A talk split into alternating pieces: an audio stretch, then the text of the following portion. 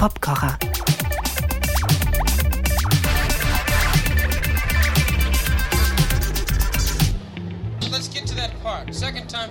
Greetings und willkommen zu einem historischen, sagen wir, Museumsgang hier im Popkocher. Wir schreiben das Jahr 1966. Es ist der 10. März, es ist 23 Uhr abends und wir sind in Kalifornien in einem Tonstudio.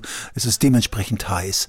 Das Studio ist randvoll mit übernächtigen MusikerInnen und der junge Mann, der hin und her wuselt und die zu spielenden Parts nochmal mit allen durchgeht. Dieser junge Mann, der wurde letzte Woche 80. Brian Wilson, der Beach Boy. Inmitten zu den Aufnahmen von God Only Knows befinden wir uns hier, dem besten Popsong aller Zeiten, wie der andere gerade 80 gewordene Jubilar Paul McCartney befand.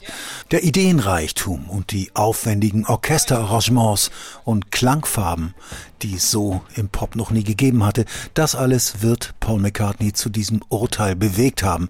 Und was das genau im Einzelnen ist, das schauen wir uns hier mal an. E, F sharp, G. Hier geht es zunächst um ein Riff, das zwischendurch immer mal wieder vorkommt im Song und stark an Satisfaction von den Stones erinnert, durch die Instrumentierung allerdings völlig anders klingt. Mehrstimmige Flöten und ein Kontrabass spielen das hier.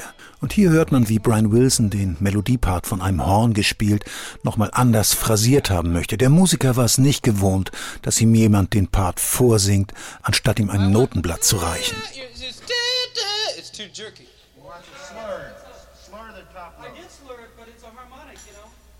Was wir im Folgenden gleich hören, ist wieder von mir nachgestellt, nachdem Brian Wilson hier zur Ordnung aufruft. Haben wir hier ein Akkordeon, das spielt die zwei Akkorde der Intro. Ein zweites, damit mehr Fülle entsteht, kommt dazu. Und hier ist ein Klavier, das spielt Achtel mit denselben Akkorden, mit abgeklebten Saiten, damit es gedämpft klingt. Und ein Cembalo spielt dasselbe. Und die Hornmelodie, hier aber im Original. Hier kommt ein Tambourin und die beiden Bässe, Kontrabass und E-Bass.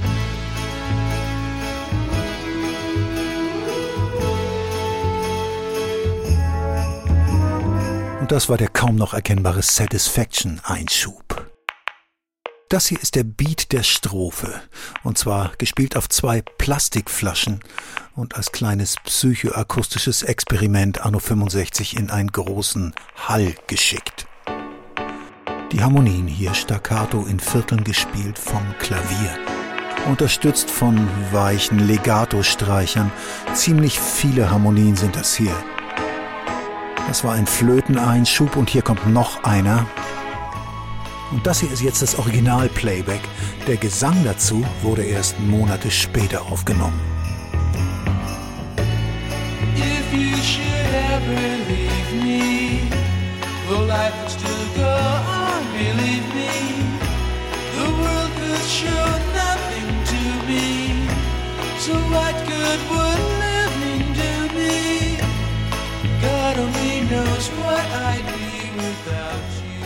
Die Romantik wird unvermittelt unterbrochen von dieser kleinen Flötenstimme hier, in Akkorde gesetzt durch ein Cembalo. Dazu kommen Drums, hier eine Snare Drum, und auf einem Tom wird der Rhythmus mitgespielt. Und hier setzen die Bässe ein. Für den nächsten Part war eigentlich ein Saxophon-Solo geplant.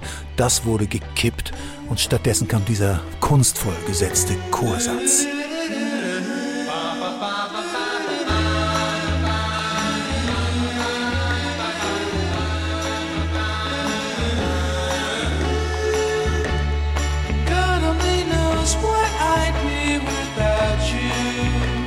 Soweit mein kleiner Spaziergang hier durch die heiligen Hallen dieses wunderbaren Songs.